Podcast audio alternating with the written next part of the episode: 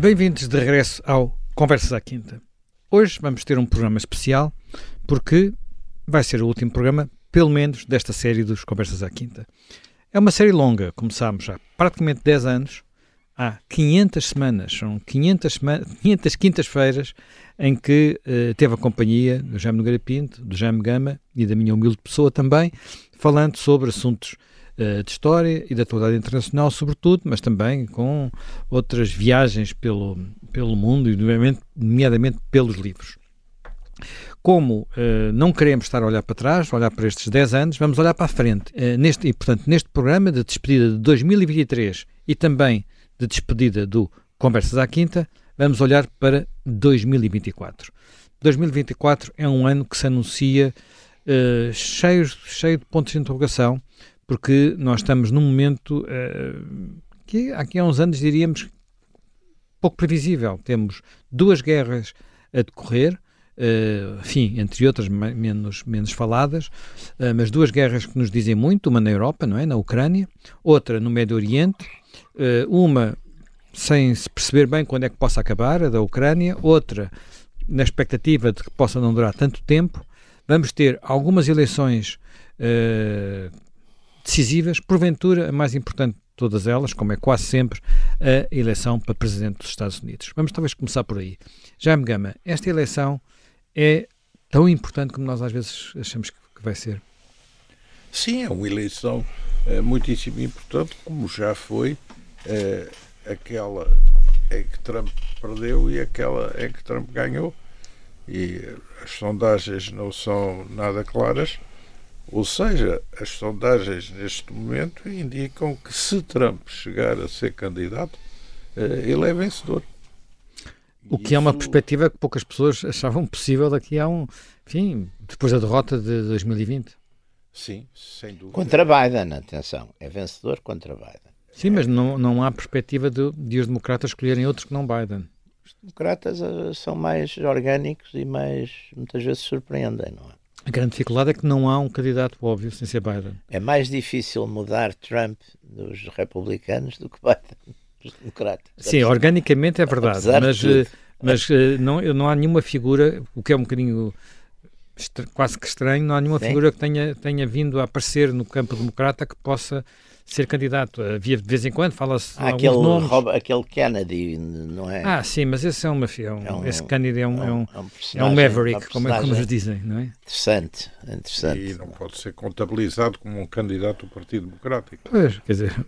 Pois. Embora seja oriundo uh, do Partido sim. Democrático e, de uma família. De uma família. Muito ligada ao Partido Democrático. Sim, mas tem aquelas aquelas idiosincrasias sobre as vacinas, as e, vacinas sobre, é, e sobre é. a Covid que tornam um bocadinho uma figura estranha. Mas no resto, exatamente, no resto até tem, tem coisas bastante interessantes.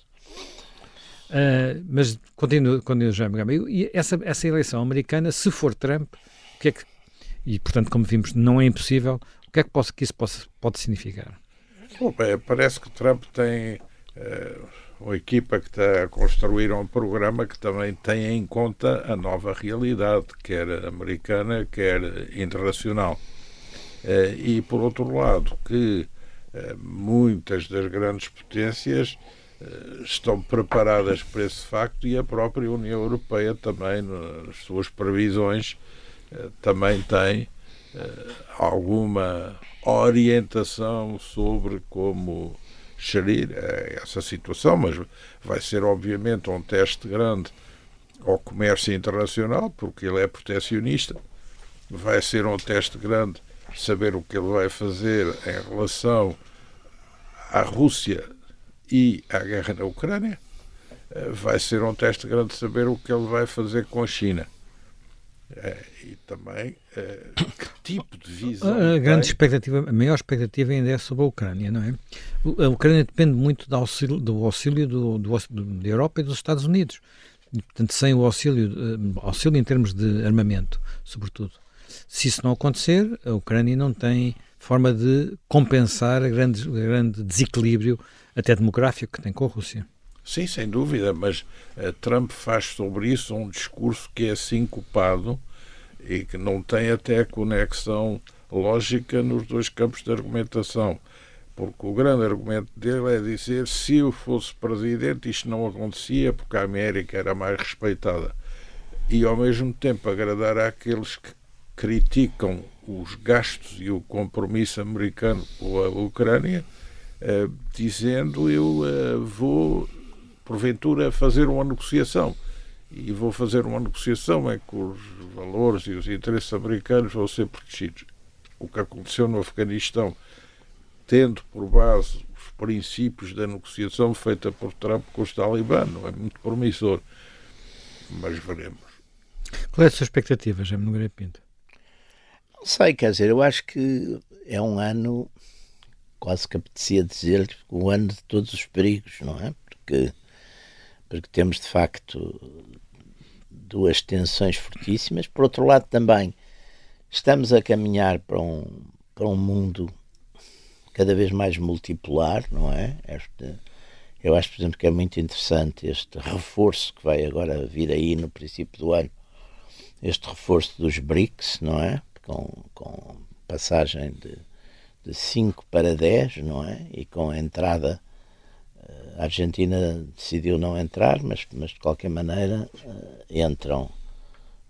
Até, até, até, até a própria a própria organização BRICS é, é, interessante porque no fundo. Mas quem é que vai entrar, afinal de contas? Vai entrar, então, vai entrar o, o, a Arábia Saudita, o Irão, o Egito, a União de, dos Emiratos e a Etiópia, se não estou em erro. São esses cinco. A Argentina não entra decidiu não é Mas que significado pode ter isso? Isso é uma tem um significado. É quase uma frente acho, Não é uma frente que quer dizer que entre si não é só anti, entre si não tem muito. A, un, a única coisa que há, de certo modo, era dizer que é uma frente que rejeita o modelo, uh, sobretudo com os países que já lá estavam, não é? Com, com, com a China, com, com, com a Índia, com a Rússia, com a, com a África do Sul e com o Brasil. Parece que o que têm de comum é uma certa rejeição da ordem internacional liberal. É onde eu os encontro. Embora alguns desses Estados, como é o caso, por exemplo, do Brasil, não é? Estejam, Tem dias. Estejam mais próximos, exatamente, estejam mais próximos de. Portanto, é, é uma frente que só se define por isso, porque de resto, quer dizer, até tem enormes incompatibilidades históricas. Nós temos, por exemplo, duas. Mas basta, basta ter a China a, e a Índia. A China é? e a Índia e, e, o Irão e a Arábia Saudita, que são, são enfim, agora parece que são, se... são exemplos fantásticos de unidade e amizade Exa bilateral. Exatamente, que for, parece que agora tiveram essa, essa reconciliação feita pelos chineses, mas de qualquer maneira é, é, é, é, é muito interessante, porque ao mesmo tempo eh, é um grupo que acaba por juntar quase metade da população mundial, eh, depois tem uma representação fortíssima em termos da produção de energia, não é? Tem uma representação também uh, grande em termos de território, não é? E, e portanto, é, é de facto. Agora, é o quê? É sobretudo uma, uma plataforma, um bocadinho, de certo modo, é uma plataforma de rejeição e é e é, e é um sinal que estamos a caminhar para uma multipolaridade, não é? Para um mundo multipolar. Qual é a sua, a sua ideia, Jaime? Também é... Sim, é um mundo multipolar mau. Porque durante muito tempo se uh, agitava a ideia de a multipolaridade ser melhor do que o que existia. Uh, o bilateralismo. que a existência de uma ordem internacional muito hegemonizada mas uh, pode haver sempre pior. Não quer dizer que as soluções pois. em política internacional signifiquem avanços. Sobretudo há uma ambiguidade muito grande dos, dos comportamentos destes Estados, que por vezes têm exatamente comportamentos diferentes ou contraditórios, não é? Porque têm às vezes uma relação com um outro Estado num ponto e noutro são, são inimigos dele. Quer dizer, temos, temos esses casos. A globalização económica entrou em plano, entrou em crise, mas é para ser substituída por algo melhor? Não, é para ser substituída por algo pior. Por blocos económicos, antagonismos, imprevisibilidade, restrições ao comércio internacional com cerceamento do desenvolvimento, sancionamento do investimento, sancionamento das trocas, perda do bem-estar das populações. Isso é o cenário óbvio, e ainda por cima acrescentando às restrições, digamos, aduaneiras e à reposição de impostos, eh, riscos enormes decorrentes da das tensões internacionais, por exemplo. Mas eh, eh, dois dos países, pelo menos dois dos países que fazem parte desse, desse grupo, são provavelmente os dois principais beneficiários da globalização, que é a Índia e a China. Sem dúvida.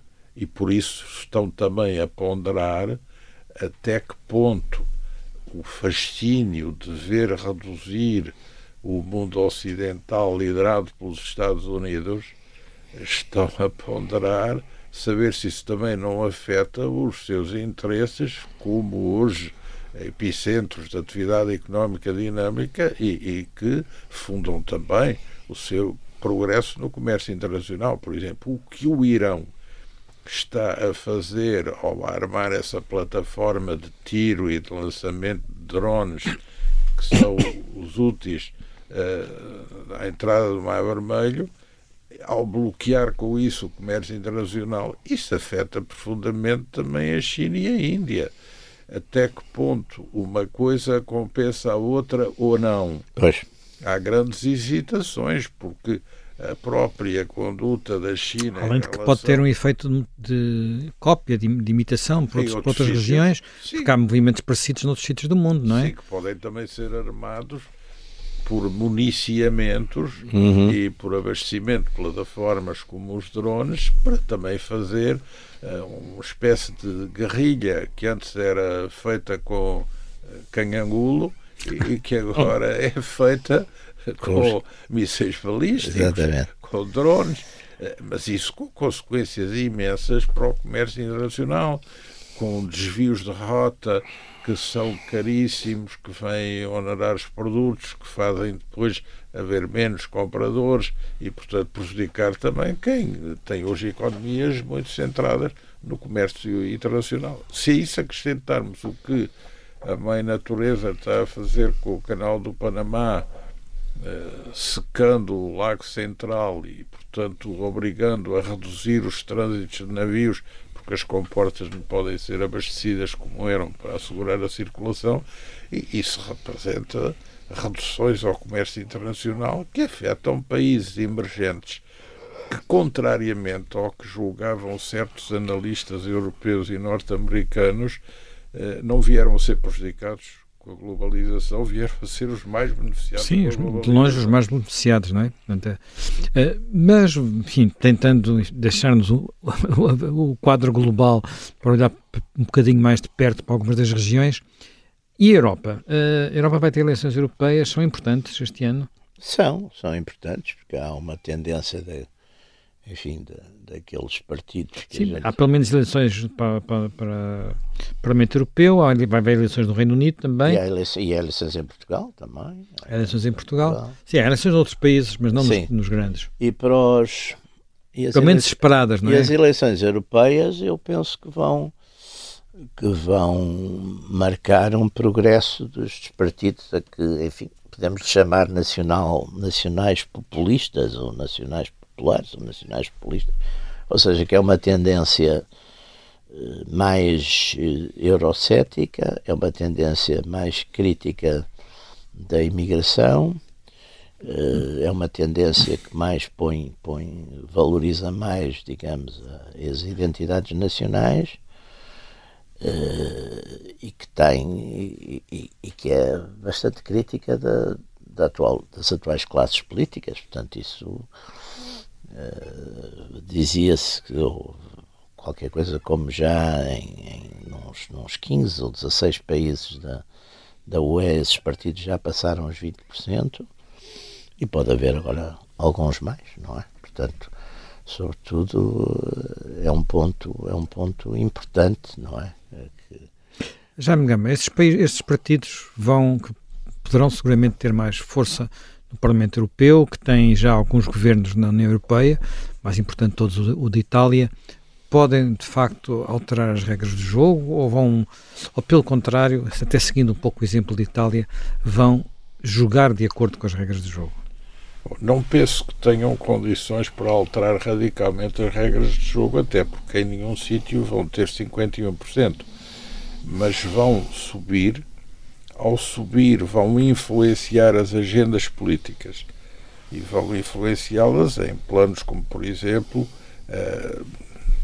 a imigração, as alterações climáticas, a percepção das alterações climáticas e as políticas de conversão energética e vão também uh, influenciar o alargamento e as políticas de apoio, designadamente a um país como a Ucrânia. Portanto, até uh, se põe a questão de saber globalmente. Se bem que aí não têm todos a mesma posição, não é? Portanto, são posições às vezes contra.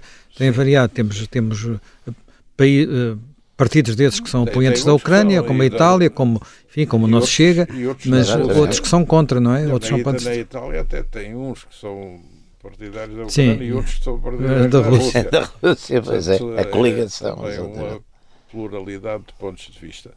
Bom, a Inglaterra vai mudar, isso também é uma coisa... Sim, é quase um dado adquirido. Sim, foi um Brexit, no fundo dirão os Brexiters, foi um Brexit para nada, porque há um caminho de retorno a uma acomodação com posições mais, mais pró-europeias. Mas eh, a verdade é que pontos essenciais da agenda europeia vão passar a ser influenciados, quer a nível europeu, quer a nível nacional. Um dos exemplos interessantes é ver o que foi a evolução eh, da França em matéria de políticas de imigração recentemente, a polémica sim, sim. que isso está a dar. Não sei se o chamado compromisso sobre políticas de imigração que foi à pressa adotado na União Europeia eh, tem condições para, para se manter, mas a tudo isso acresce o quê?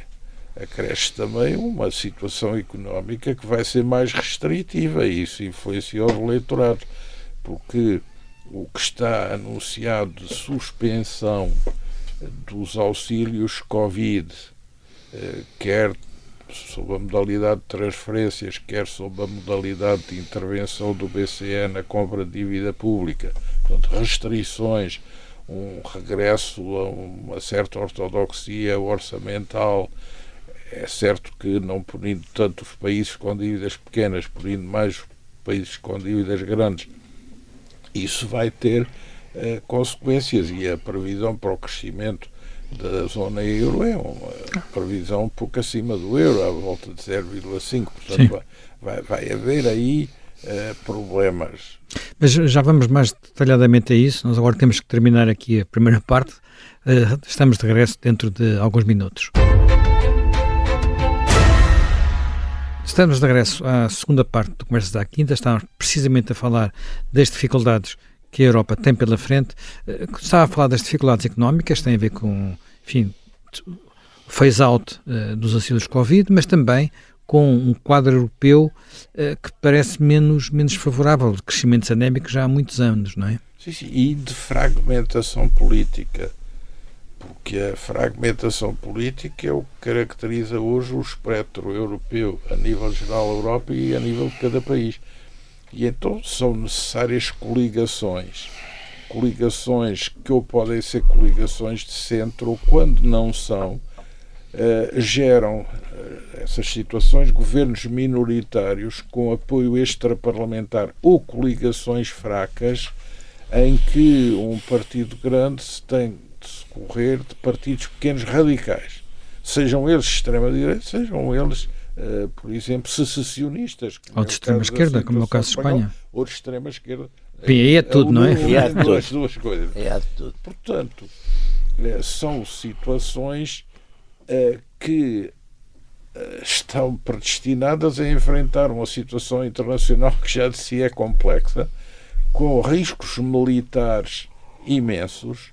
O próprio conflito no Médio Oriente tem riscos para o comércio internacional até maiores do que tem a guerra na Ucrânia, e isso tem depois reações internas, porque são bolas de neve que alimentam opções políticas nos campos extremos e essas opções políticas, ao terem expressão nos sistemas, condicionam as políticas e as orientações dos governos, mesmo que os seus representantes não entrem nos governos. Já, eh, já me lembrei, pegando precisamente nisto, este conflito no Médio Oriente tem um, um caráter, tem um, um, lado localizado, não é? Até nem, nem se diz que seja uma guerra entre uhum. Israel e a Palestina, mas entre Israel e o Hamas, mas ao mesmo tempo, simultaneamente, tem, tem tido ondas de choque praticamente em todas as cidades ocidentais. É um dos problemas que Biden está a ter com a sua coligação de apoio, porque uma parte dela está descontente com o seu apoio a, a Israel e nós não sabemos efetivamente quanto tempo é que ele possa, possa durar. Tem alguma, algum, alguma aqui, perspectiva? Porque, aqui... curiosamente, os países árabes parecem estar pacientes. Estar pacientes e com vontade que Israel ganhe sem poderem dizê-lo. Quer dizer, ganhe no sentido de uh, encontrar uma solução neutralize que neutralize o Hamas. Sem, sem, sem demorar muito tempo. Não, o problema aí é que até que ponto até podemos dizer que o Hamas pretendeu colocar exatamente Israel numa alternativa diabólica e que essa alternativa diabólica esteja a funcionar. Ou seja, Israel podia, eh, digamos, eh, podia ter, aliás, penso que houve, houve avisos vários, penso que a segurança a inteligência egípcia fez vários, passou vários avisos a Israel. Aqui não se sabe até que ponto esses, também é uma coisa clássica, é o negligenciar esse tipo de informação. já aconteceu várias vezes pode ter acontecido outra vez. Não, não vamos saber exatamente o que é que aconteceu. Mas o problema é que, à medida que se vão acumulando as side casualties, ou seja, uh, as vítimas civis, quer dizer, como, como se vão acumulando todo o tempo, torna-se cada vez, em termos de batalha de informação, Israel vai perdendo e, e à medida que, que, que a distância ao, ao, ponto inicial, digamos, à provocação, a quem começou, quer dizer, por um, é sempre um dado, apesar de tudo, que conta e que pesa. Quem é que começou? É claro que aí a dialética também pode dizer, não, quem começou também já foi Israel, já estava antes de haver isto, Israel já estava a ocupar e já estava. Nós quando começamos na, Portanto, naquele, naquela zona do nunca mundo paramos, em quem começou, Sim, vamos, mais paramos, não, não sei onde é que paramos, não é? Portanto, nunca mais paramos. Facilmente chegamos a, chegamos a, a mil, são milénios, não chegamos, são, exatamente, não, não, os, os séculos não chegam. chegamos ao cativeiro de Babilónia, para irmos mais longe. Portanto, é, quer dizer, tudo isto é, é, é muito difícil. Agora, há uma realidade, há uma realidade. E até porque o Ocidente tem essa característica, que é o admitir a dissensão, à medida que uh, uh, as, as, histórias e as memórias das vítimas, uh, enfim, das side, chamadas side casualties, as, as, as vítimas, os danos colaterais, humanos sobretudo, os hospitais, as crianças, os velhos, as civis, as mulheres, tudo isso se vai acumulando, torna-se cada vez mais difícil para, neste caso, para, para, para Biden e mesmo para os países da, da União Europeia, torna-se cada vez mais difícil a, a linha de, de apoio a, a, Israel, não é? Quer dizer, torna-se cada vez mais difícil essa, essa linha. E, portanto, é, é é um ponto, enfim, é um ponto muito sério e muito grave, não é? Porque, porque também isso tem custos. A partir de uma altura também tem custos custos políticos, não é? Eh, nós, no meio disto tudo, no meio disto tudo, não falámos ainda de uma outra eleição, que é a eleição da Rússia. Uh, enfim, não, aí há menos, menos expectativa. Sim. Em princípio será uma reeleição de Vladimir Putin. Uh, pode, pode mudar alguma coisa? Ele já ter sido reeleito, não, não ter, não ter que quer dizer, pode mudar no sentido de antes da reeleição querer obter uh, ganhos militares que até agora não tem tido, pelo menos desde as primeiras semanas, ou ter outros efeitos, já está a ter efeitos sobre a oposição, o Navalny foi atirado para uma prisão no Ártico. Jaime Gama. Eu penso que a eleição é importante para ele do ponto de vista da consolidação do seu poder eh, no seu próprio bloco, na sua própria área, quer do ponto de vista da liderança política, quer do ponto de vista também militar.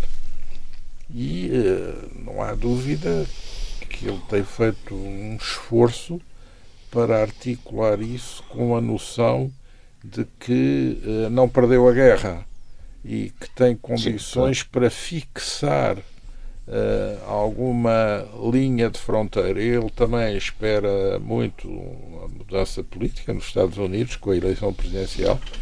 Tudo isso está uh, ligado. Uh, nota-se, nota-se que o objetivo de Putin é desgastar a frente aliada da Ucrânia e internamente também explorar linhas de fratura na Ucrânia e desmoralização. Eh, e, sobretudo, penso que neste momento a sua linha é a de fixar territorialmente as províncias da Ucrânia que ele anexou como um objetivo uh, em torno do qual poderia admitir uma negociação uh, para Sim. o resto da Ucrânia. Portanto, ele está a concentrar-se nisso. Ele uh, conseguiu resistir a uma contraofensiva que tinha sido muito propalada em termos mediáticos, mas que depois não chegou a ter conteúdo militar efetivo tem feito uma avançada de consolidação numa linha clássica uh, de guerra de trincheiras uhum. uh, e penso que é em torno disso conta com o desgaste do campo aliado, com a inversão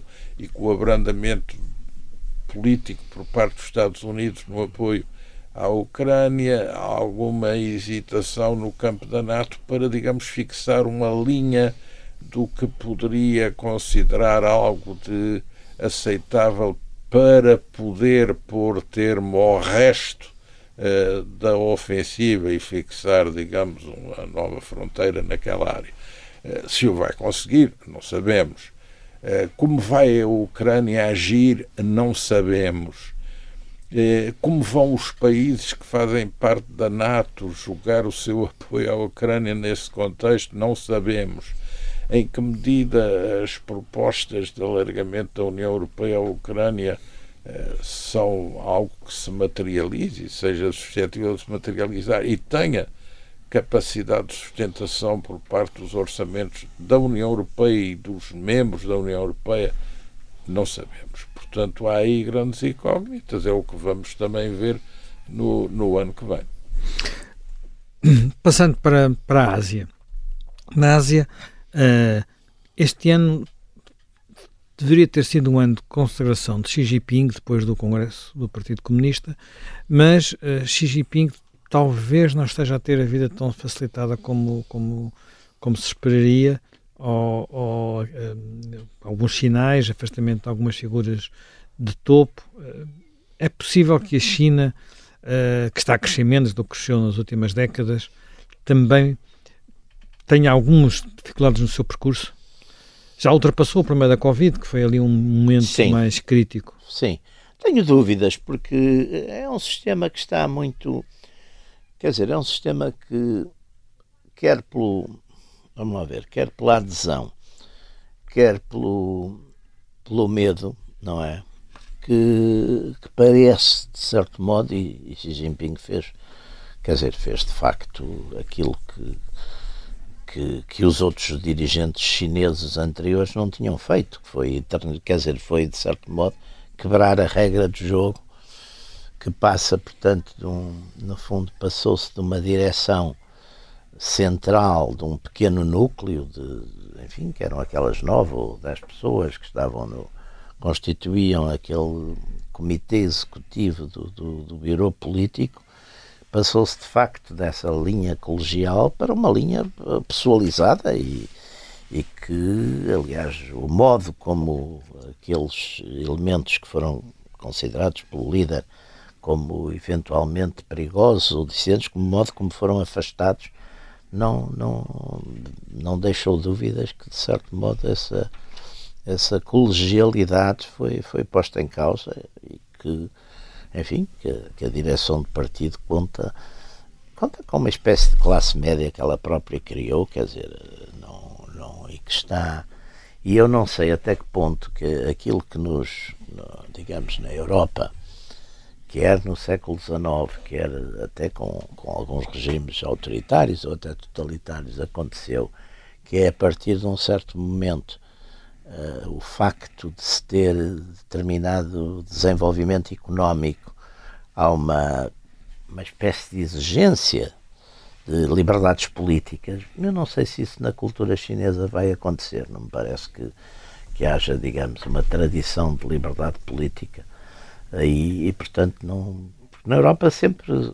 Na Europa sempre tinha havido uma, uma, uma tradição de liberdade política, talvez excluindo a Rússia, que foi durante o século XIX. Portanto, não, e em alguns aspectos há, um, há centros de poder que sempre foram diferentes, quer dizer, para todos os efeitos. Claro. A burguesia, claro, o feudalismo tinha sempre igreja, diferentes, a igreja, a, a Europa melhor a, a ou pior, teve sempre poderes teve sempre poderes vários, quer dizer, teve... E a China sempre tem uma tradição tinha, de poder uma, único. Exatamente, tinha uma classe, tinha uma, várias classes, até exatamente a rivalidade entre, entre classes dirigentes é interessante, nobreza, burguesia, uma certa importância sempre da, também da, das igrejas, uh, a monarquia jogando um bocadinho com tudo isto, algum poder popular também nos municípios. Portanto, a Europa, melhor ou pior, teve sempre uma tradição de pluralismo. É, e além de pluralismo, depois pluralismo social ou, ou, económico, não é? E depois também de nações, não é? Porque eu acho que sem, sem nação e, e sem sociedade civil é, não, não há democracia, a democracia é, uma, é só retórica, não, não, não pode existir. Uh, Jaime Gama, já estamos com pouco tempo. África. Que expectativas podemos ter para a África no ano que vem? É, bom, em, em África os problemas persistem no Sahel e no Sudão. Os problemas não abrandaram na África Oriental eh, e as eleições no, no Congo, na RDC, eh, apesar de darem o prognóstico de uma vitória a quem, a quem vão dar, não parece que sejam suscetíveis de resolver todos os problemas desse imenso país. Portanto, os problemas da África vão uh, continuar.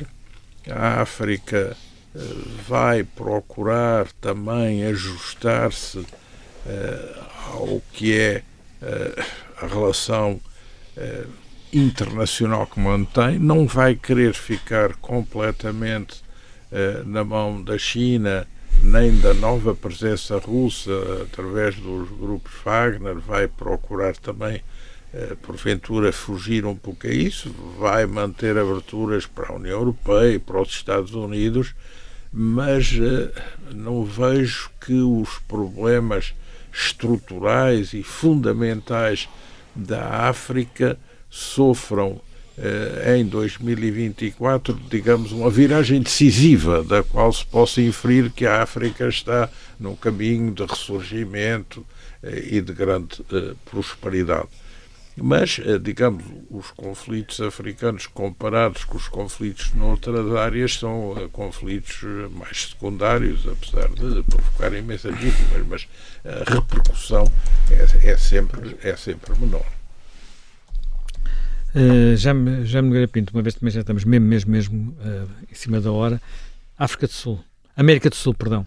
América do Sul. América do Sul está. Temos, temos, temos a expectativa da Argentina, Quer temos dizer, o Brasil, está. enfim. Temos os temos, dois países. Temos a tensão na fronteira entre dois, a Colômbia e a. E a os dois países principais, não é? E que até tiveram sempre historicamente uma certa rivalidade pela hegemonia, embora essa rivalidade nos últimos, enfim, nas últimas décadas eh, tenha, quer dizer, passou, a liderança passou claramente para o Brasil.